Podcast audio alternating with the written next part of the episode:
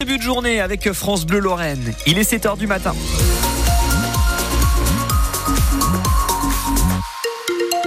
Et à 7h, le journal, c'est avec vous, Mathilde Vansker. On jette un coup d'œil euh, sur la météo. Est-ce qu'il va faire aussi mauvais qu'hier? Non, pas Ah. aussi mauvais qu'hier. On aura tout de même des nuages, un ciel gris toute la journée, mais pas de pluie attendue euh, en Moselle aujourd'hui, selon Météo France. Les températures, c'est très doux, entre 8 et 10 degrés pour euh, les maxi en Moselle. On fait le point complet sur la météo du jour après le journal euh, de 7h avec vous, Mathilde Vansker. C'est un habitué de nos repas de famille qui pourrait bien récolter des médailles. La choucroute d'Alsace participe au concours général agricole et c'est une grande première.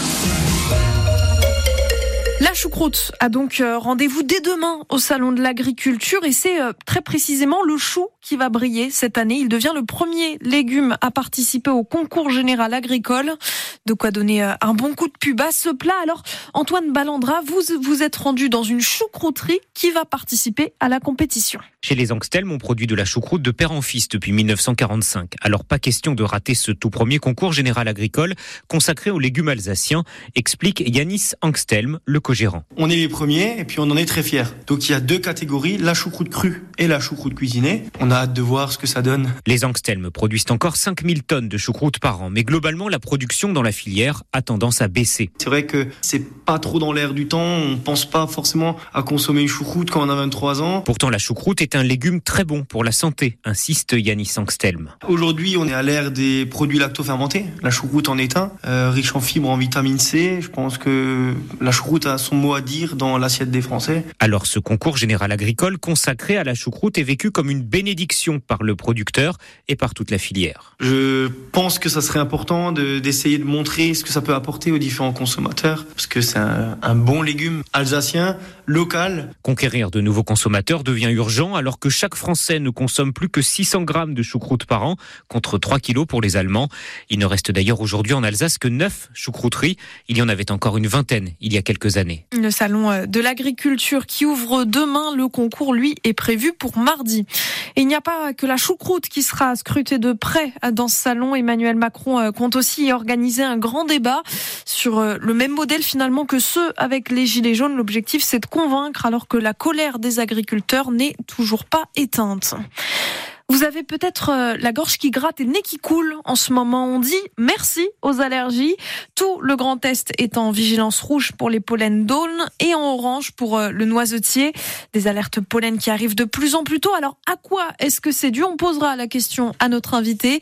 L'allergologue Sébastien Lefebvre sera avec nous à 7h45. Et puis vous pourrez vous aussi euh, nous appeler pour partager vos galères et vos astuces contre les allergies. On rappelle le numéro 03 87 52 13 13. À Pouilly, une enquête euh, est en cours pour tentative d'enlèvement d'un enfant. Oui, selon euh, la maire de la ville, l'enfant marchait dans une rue du village mercredi à 18h quand il se fait aborder par une voiture. À l'intérieur, un homme et une femme. L'alerte euh, a été donnée par les parents. L'école de Noiseville, évacuée hier après-midi, un feu s'est déclenché dans les toilettes. Il a été éteint rapidement par les pompiers. Il n'y a pas eu de blessés.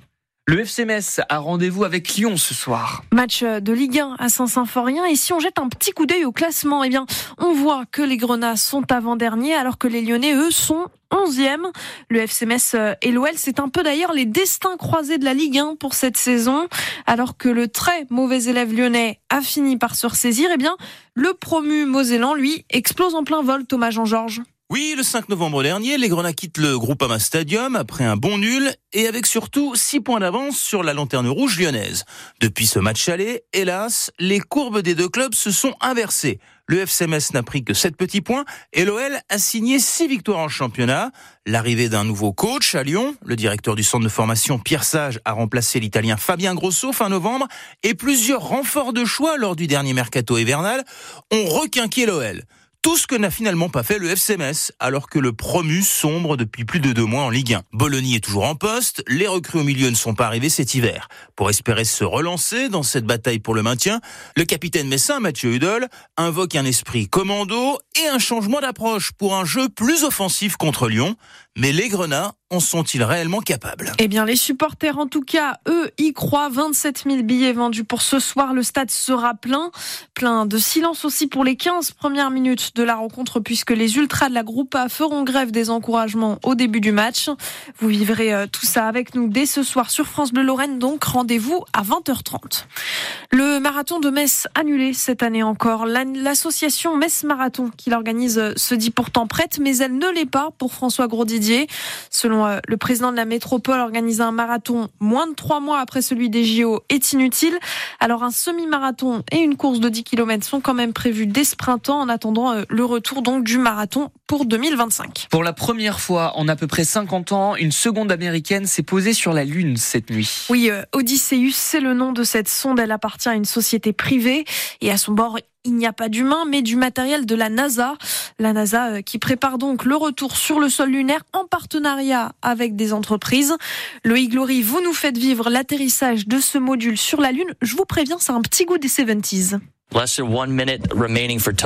Une minute à peine avant impact, il est 17h22 à Houston, au Texas, ambiance pesante dans la salle de commande de la mission IM-1. Et pour cause, le système de navigation est défaillant, le signal envoyé par Odysseus, lui, est faible, mais un responsable d'Intuitive Machines finit par libérer tout le monde. Nous confirmons avec certitude, dit-il, que notre équipement est sur le sol lunaire. Après l'échec d'une autre société le mois dernier, l'entreprise Texan, fondée il y a dix ans à peine, signe une première pour un acteur privé. Reste toutefois à connaître précisément l'état d'Odysseus après cet alunissage compliqué, destiné à déposer sur le pôle sud de notre satellite où se trouve de l'eau sous forme de glace des instruments scientifiques de la NASA. L'agence l'agence spatiale américaine prépare en effet le retour d'astronautes sur la Lune en 2026 et pour cela, elle a chargé des sociétés peu expérimentées de lui venir en aide. Une stratégie destinée à réduire les coûts avec un risque plus grand de voir échouer certaines de ses missions. Le reportage de Loïc Loury.